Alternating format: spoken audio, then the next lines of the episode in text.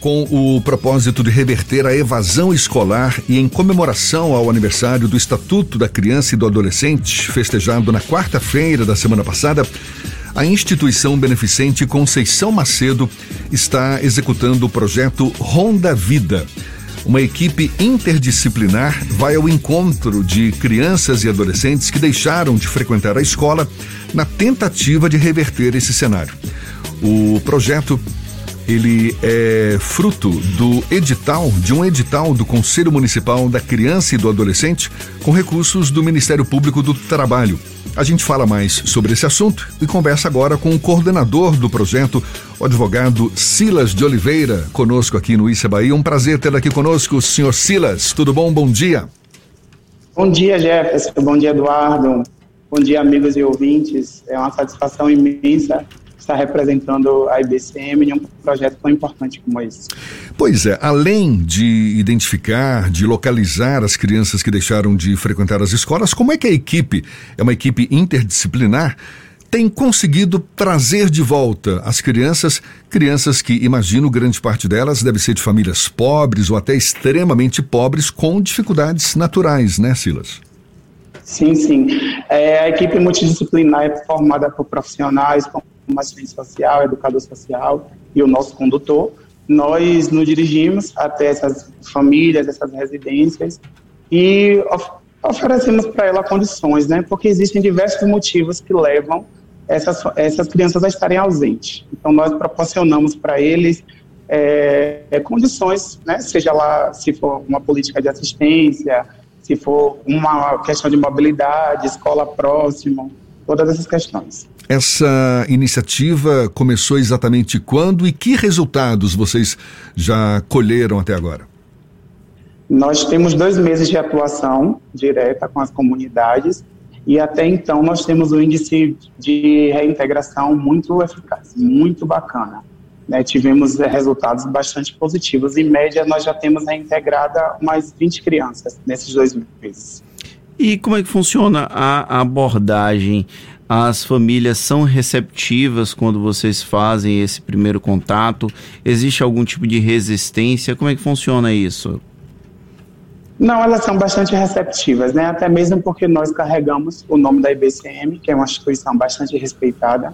Nós nos dirigimos, informamos que a nossa intenção não é olhar com olhar crítico, e sim um olhar social. Nós nos apresentamos, buscamos identificar qual é o motivo, né? E conscientizamos. O nosso trabalho consiste na conscientização.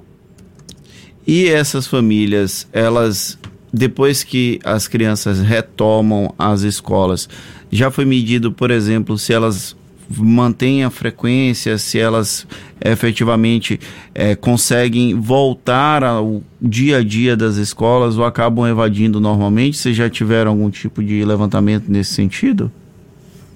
O nosso projeto ele é novo, só tem dois meses. Mas até então, todos os resultados nós estamos acompanhando, nós buscamos contato com a família, WhatsApp, nós sempre estamos com essa interação né? E no caso das crianças. Porém, o projeto também é aplicado para adolescentes.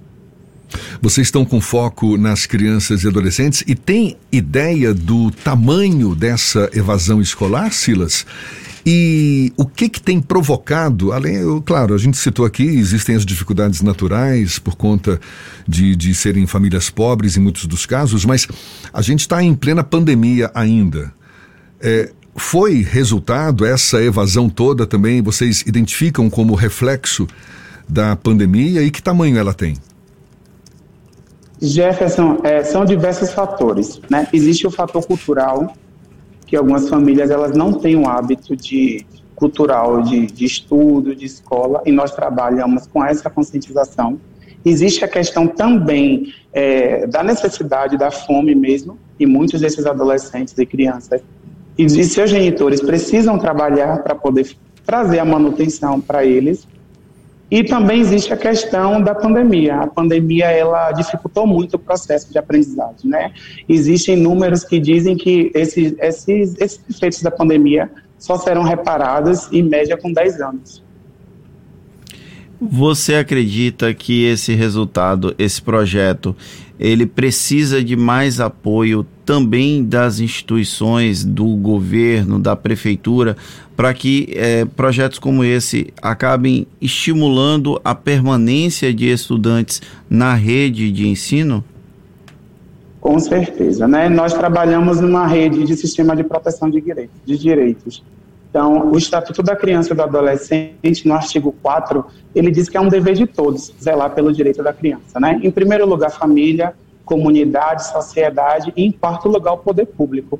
Então, em algum momento, nós nos encaixamos com essa responsabilidade, né? Então, assim, com certeza, é, precisamos desse apoio sim. E é possível, por exemplo, se voluntariar para poder participar desse projeto?